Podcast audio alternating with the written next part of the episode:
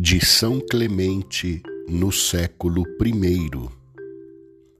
Percorramos todas as épocas do mundo e verificaremos que em cada geração o Senhor concedeu o tempo favorável da penitência a todos os que a Ele quiseram converter-se. Obedeçamos, portanto, à Sua excelsa e gloriosa vontade imploremos humildemente Sua misericórdia e benignidade. Convertamo-nos sinceramente ao seu amor. Abandonemos as obras más, a discórdia e a inveja que conduzem à morte.